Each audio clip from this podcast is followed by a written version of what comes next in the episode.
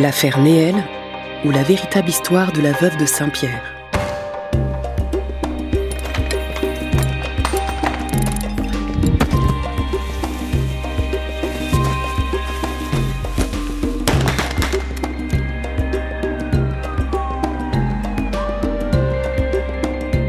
Vous écoutez Archipel du crime.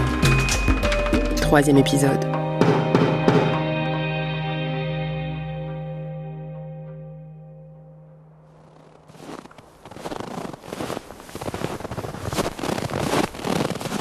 Mais où sont passées mes bottes À Saint-Pierre-et-Miquelon, petit archipel français d'Amérique du Nord, l'accessoire peut vite s'avérer vital. Surtout en hiver, pour braver la neige et l'humidité. En ce lundi 31 décembre 1888, messieurs Poirier et Fourré cherchent donc des bottes. Et c'est par cette affaire de Godillot que débute le fait divers le plus marquant de Saint-Pierre-et-Miquelon. Il va y être question de meurtre, d'imbroglio judiciaire et de peine capitale. Peut-être en avez-vous déjà entendu parler, peut-être aussi avez-vous vu La Veuve de Saint-Pierre, ce film de Patrice Lecomte sorti en l'an 2000 qui romance le sanglant fait divers. Mais penchons-nous sur ce qui s'est vraiment passé ce lundi de 1888. Vers 2 heures de l'après-midi, Poirier et Fourré décident d'aller emprunter une paire de bottes à leur collègue François Coupard, un marin pêcheur de 61 ans. Ici, tout le monde l'appelle le père Coupard. Il vit dans une cabane de pêche sur l'île aux chiens, une petite bande de terre en face de Saint-Pierre. L'île tient son nom des chiens de mer, ces petits requins qui fréquentent les côtes. Depuis, elle a été rebaptisée l'île aux marins. Mais ça, c'est une autre histoire. Brossons rapidement la carte de cette terre française souvent méconnue. L'archipel, puisqu'il s'agit d'un archipel, est situé au large des rives canadiennes de Terre-Neuve. Il se compose d'îlots, comme l'île aux chiens, et de deux îles principales. La grande, Miquelon, et la petite, Saint-Pierre. C'est à Saint-Pierre, 26 km, que se concentre la plus grande partie de la population. Un peu plus de 6000 habitants cette fin de 19e siècle, aujourd'hui c'est un peu moins. Dans l'archipel, beaucoup viennent du Pays basque, de Bretagne ou de Normandie. Coupard, par exemple, est originaire de la Manche tous ont été attirés par la profusion de poissons. Dans ces années-là, la colonie connaît un boom de la pêche à la morue. C'est l'apogée de l'industrie morutière.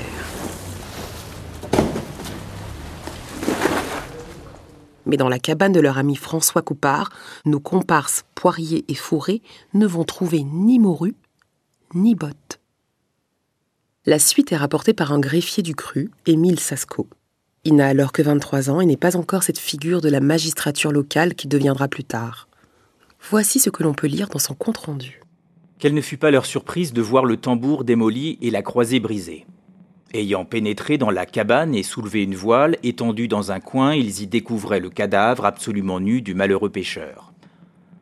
Le parquet, immédiatement prévenu, se transporta sur les lieux pour procéder aux premières constatations.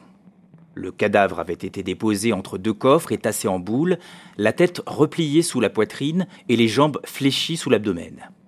Quand on retira le cadavre de la position où il était, un horrible spectacle glaça d'horreur les assistants, le corps de Coupard était atrocement mutilé. À la gorge, la trace d'un coup de couteau qui avait pénétré au cœur. Après ce meurtre, on s'était acharné sur la victime avec une rage concentrée.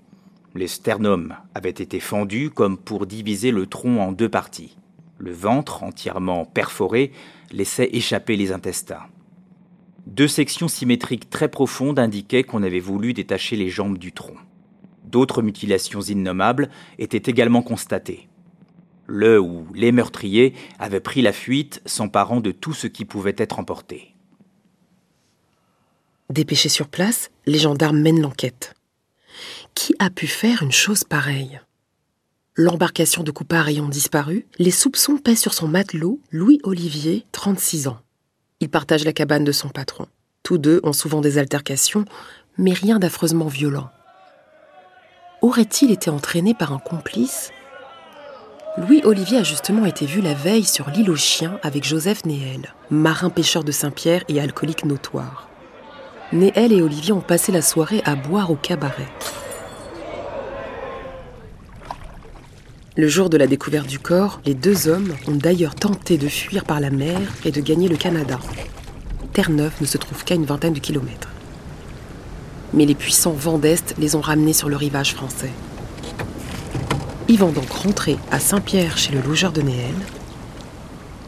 C'est là qu'ils sont arrêtés. Nous sommes le 1er janvier 1889. Conduits à l'île aux chiens sur les lieux du crime, ils reconnaissent les faits immédiatement. Ils expliquent qu'après avoir bu, ils ont décidé d'aller souper chez le père Coupard. De leur propre aveu, ils étaient sous-perdus, fermez les guillemets. Furieux de trouver porte close, ils l'ont fracassé. Coupard est à l'intérieur, un couteau à la main, prêt à défendre sa cabane. Olivier l'immobilise, Néel récupère son arme et lui plonge la lame dans la poitrine. Une fois le pêcheur à terre, Olivier et Néel se passent le couteau à tour de rôle et s'acharnent violemment sur le corps. Avec le résultat qu'on connaît. Pourquoi ce crime? Pourquoi tant de sauvagerie? Ces questions leur sont posées les 6 et 7 février 1889. Leur procès a été organisé en toute hâte au palais de justice de Saint-Pierre-et-Miquelon.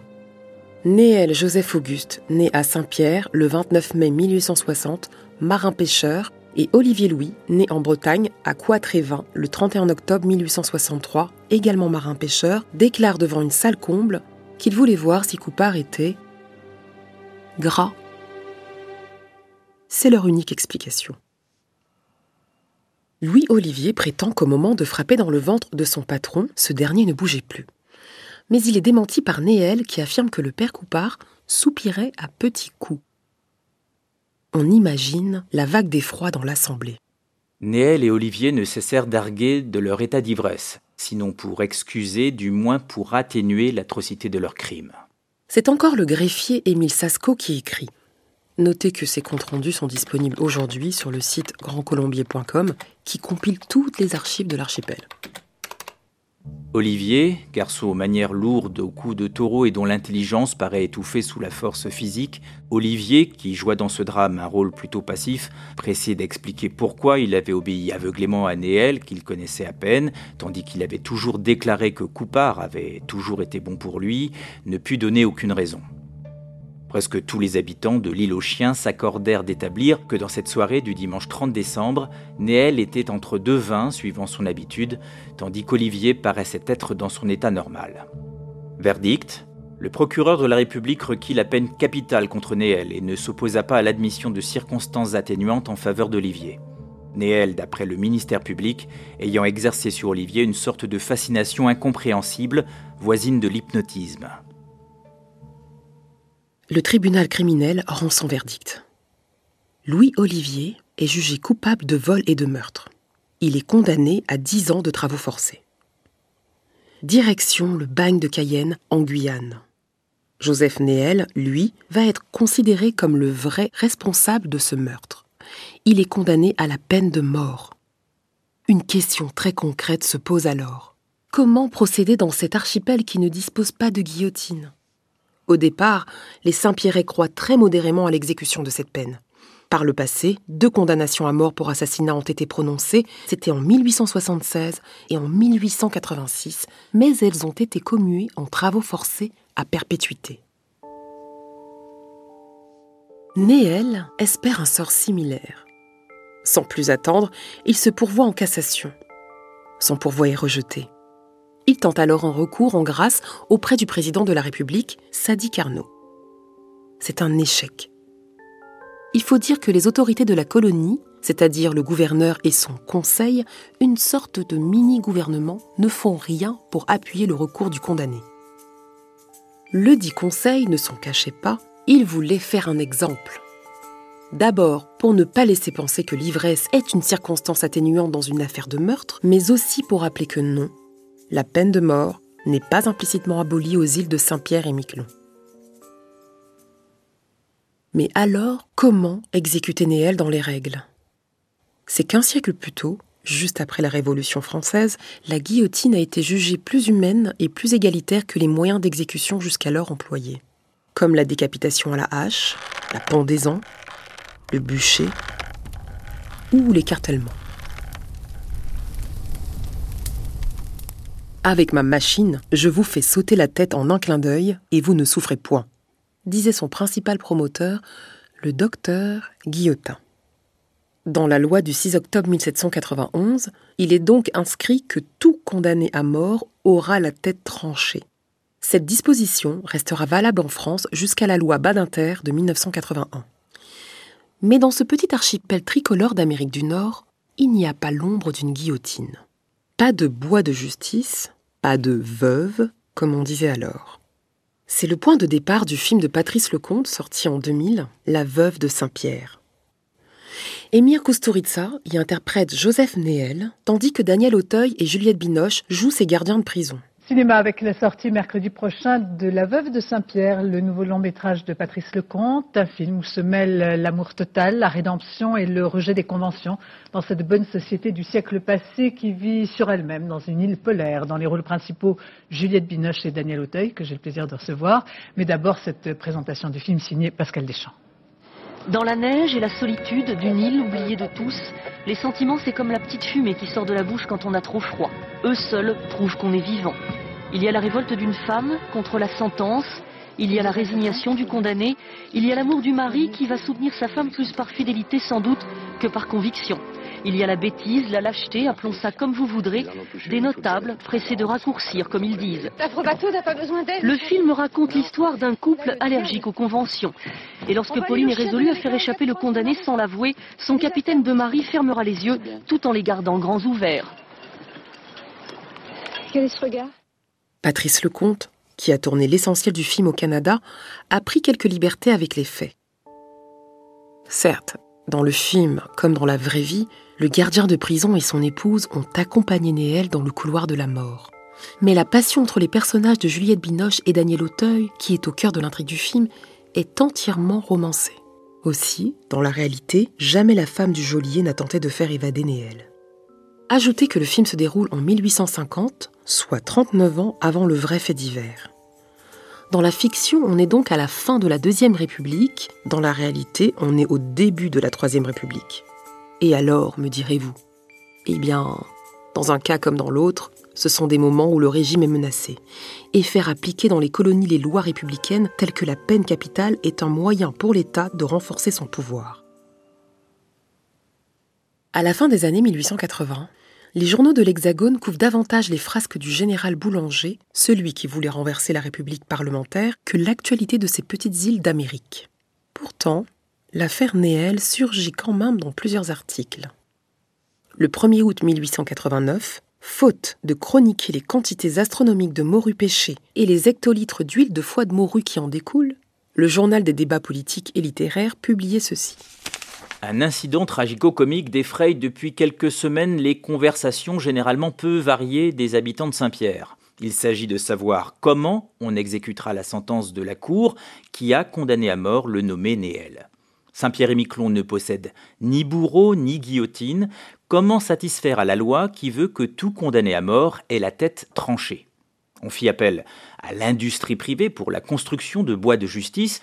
Tous les entrepreneurs se récusèrent, alléguant que l'article demandé n'était pas de fabrication courante. D'ailleurs, eût-on l'appareil, il faudrait un bourreau. Autre difficulté plus grave encore. Fin juillet, la situation semble se dénouer l'archipel est averti par télégramme du départ par bateau d'une guillotine en provenance de Fort-de-France, en Martinique. Ne reste plus qu'à, si l'on peut dire, trouver quelqu'un pour l'actionner. Pendant un temps, Paris envisage que le bourreau d'Alger, on disait alors l'exécuteur des hautes œuvres d'Alger, fasse le voyage outre-Atlantique tout exprès pour trancher le coup de Néel. Sa venue est même annoncée dans quelques journaux. Mais le jeudi 22 août, quand les fameux bois de justice débarquent sur l'île, pas d'exécuteur à l'horizon. Le temps presse. La mise à mort est fixée au samedi 24 août. Mais, et comme Patrice Lecomte s'attache à le montrer dans son film, personne sur l'île ne veut accomplir pareille besogne, même pour une grosse somme d'argent. Le procureur de l'archipel songe alors à un marin-pêcheur qui vient juste d'être condamné à trois mois de prison pour vol un certain Jean-Marie Lejean est convoqué dans son cabinet. Le greffier local, rappelez-vous, c'est toujours Émile Sasco, le décrit comme un paresseux préférant marauder que de se livrer à son métier. Vrai ou non, le fait est que Jean-Marie Lejean accepte la mission en échange de 500 francs et d'un effacement de sa peine. Il aura son frère comme assistant bourreau. Ni l'un ni l'autre n'ont jamais approché une guillotine. Pour s'assurer du bon fonctionnement de la machine arrivée de Martinique, une antiquité quasi centenaire, les deux frères se font d'abord la main sur un veau dans l'atelier des travaux publics. Le petit animal est décapité. Mais pas complètement. Sa tête reste suspendue à un lambeau de chair, un problème visiblement courant lors des exécutions. Bilan, les apprentis bourreaux sont priés de se munir d'un couteau à trancher la morue pour finir le travail. Pour l'anecdote, le veau sera dépecé et distribué aux hommes de l'atelier, mais personne ne voudra y goûter. Nous voilà au matin de la mise à mort. Voici comment notre greffier soucieux du détail l'a décrit. Il était 3h30 lorsque le procureur de la République, l'aumônier et Sigrist, le concierge de la prison, pénétrèrent dans la cellule du condamné. Très doucement, le procureur le touche à l'épaule, Néel ouvre les yeux et se dresse sur son séant. À la nouvelle qu'il n'a plus de grâce à attendre que dans la miséricorde divine, il répond Oh, la mort ne me fait pas peur. Et il ajoute Il y a longtemps que je serais mort sans monsieur et madame Sigrist. Ils ont été bons pour moi. Je veux les remercier avant de mourir. Le gardien de la prison, fort émotionné, lui dit Mon pauvre Néel, du courage. Ce même Sigrist, interprété par Daniel Auteuil dans La Veuve de Saint-Pierre, l'aide à accomplir sa dernière toilette. Il lui passe une camisole. Les bras de Néel sont ramenés en arrière et immobilisés avec des lacets. Ses jambes sont attachées avec une petite corde. Penchant ses apprêts, Néel accepte d'abord un verre de vin, puis un bol de thé chaud qu'il déguste à petites gorgées. Avec un sang-froid qui confond tous les assistants et une liberté d'esprit vraiment inouïe dans des circonstances pareilles, il passe en revue tous les événements de sa vie de marin. Entre autres réflexions, il fait celle-ci qui aurait cru que la terre m'aurait, moi qui aurais dû périr en mer Néel reste un moment seul avec l'aumônier et demande ensuite du tabac à chiquer. Son gardien de prison lui en glisse dans la bouche et le voilà escorté en cabriolet fermé vers la place de l'amiral Courbet. Ici l'attendent la guillotine et son cercueil posé juste devant.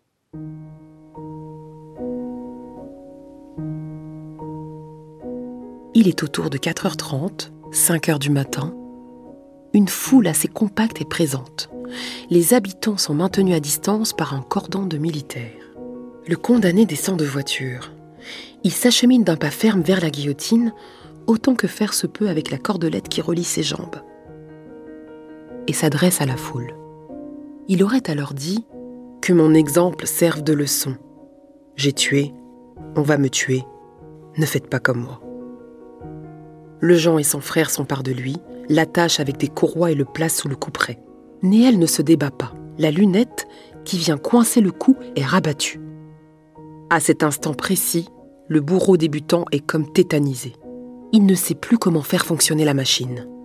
Néel en aurait profité pour relever la tête et lui lancer Surtout, ne me manque pas L'exécuteur retrouve ses esprits. Il lâche la corde et le couperet brinque-ballant s'abat lourdement. Il se passe la même chose que la veille avec le veau. Alors le Jean sort son couteau amoureux. Aux premières lueurs du jour, justice est passée. La foule reste silencieuse, manifestement choquée. Dans les archives, on apprend aussi que le procureur de la République pleure à chaudes larmes. Il confie au jeune greffier Émile Sasco que plus jamais il ne requerra la peine de mort. Dans les jours qui suivent, plusieurs journaux parisiens relatent la scène, insistant sur l'amateurisme du bourreau. Dans La Justice, un quotidien républicain fondé par Georges Clémenceau, le parti de l'abolition est clairement pris. On connaît l'argument de chevet invoqué par les partisans de la peine de mort le spectacle de l'échafaud dressé sur une place publique, la vue du couperet qui s'abat sur un cou pris dans la lunette, la tête qui tombe dans le panier et le sang qui gicle du tronc décapité leur semblent d'un effet moralisateur irrésistible. Les exécutions capitales sont assez répugnantes par elles-mêmes pour qu'on n'y ajoute pas l'odieux spectacle qui vient d'être donné aux habitants de Saint-Pierre. L'exécution de Néel semble avoir vacciné les habitants de Saint-Pierre et Miquelon contre la peine capitale. Jamais plus personne ne sera condamné à mort dans l'archipel. Le bourreau et son frère, eux, seront poussés au départ. L'opinion publique réprouve à tel point leurs gestes que personne ne voudra ensuite les embaucher. Ils sont contraints de rentrer dans l'Hexagone et quittent bientôt l'archipel avec femmes et enfants. Et quand, juste avant de partir, ils veulent régler leurs dettes avec les 500 francs qu'ils ont reçus pour l'exécution, aucun de leurs créanciers ne consent à recevoir ce qu'ils appellent le prix du sang. Quant au complice de Néel, Louis Olivier, il sortira du bagne en 1899 et finira ses jours en Guyane. À Saint-Pierre-et-Miquelon, la place de l'amiral Courbet portera longtemps le nom informel de place Néel, en mémoire du condamné à mort. C'est aujourd'hui l'emplacement d'une école maternelle. Un panneau figure d'ailleurs devant l'établissement en souvenir de Joseph Auguste Néel. Pour ce qui est de la veuve ayant servi à l'exécution, elle est retournée en Martinique une guillotine flambant neuve fut livrée à l'archipel en 1890. Elle ne fut jamais utilisée, mais elle n'en est jamais repartie. On peut encore la voir au musée de l'Arche sur l'île de Saint-Pierre. Cette guillotine fait partie des rares rasoirs d'État encore sur pied en France au XXIe siècle. En Outre-mer, deux guillotines sont toujours visibles en Nouvelle-Calédonie. Deux autres, sont exposés en pièces détachées dans des musées de Guyane.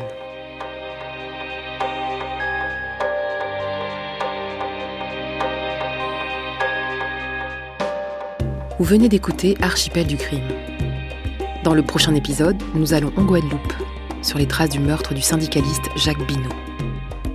Archipel du crime est une production originale d'Initial Studio avec la participation de France Télévisions. Elle a été écrite par Léa Santacross, réalisée, montée et mixée par Arnaud Forest et Karen Bunn. La musique et le sound design sont signés Samuel Hirsch. La production et la direction éditoriale ont été assurées par Elisa Mignot, la production déléguée par Marc Silam. Et c'est la voix de Stana Roumiak qui vous a raconté cette histoire. Avec la participation de Patrice et Lydie Kozak.